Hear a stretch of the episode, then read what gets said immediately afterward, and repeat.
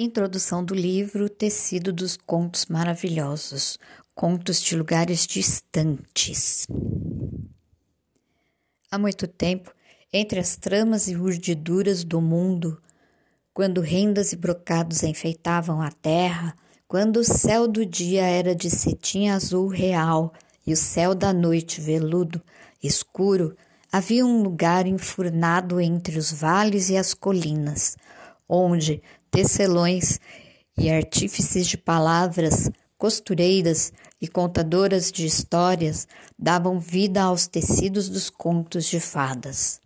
Contar histórias e fazer tecido são atividades humanas fundamentais, pois ambas exprimem o desejo de unir o comum ao fabuloso. E, naturalmente, na carda e fiação da lã, na tessitura do pano e no tingimento dos fios, Sempre houve entre as gerações e as culturas trocas de intrigas, xistes, canções e histórias. Mas do que falavam nossos antepassados? Quais eram as suas preocupações?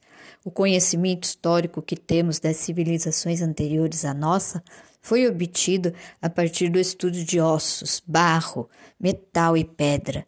O estudo da história através dos tecidos é difícil, já que o pano tem uma tendência natural a se deteriorar.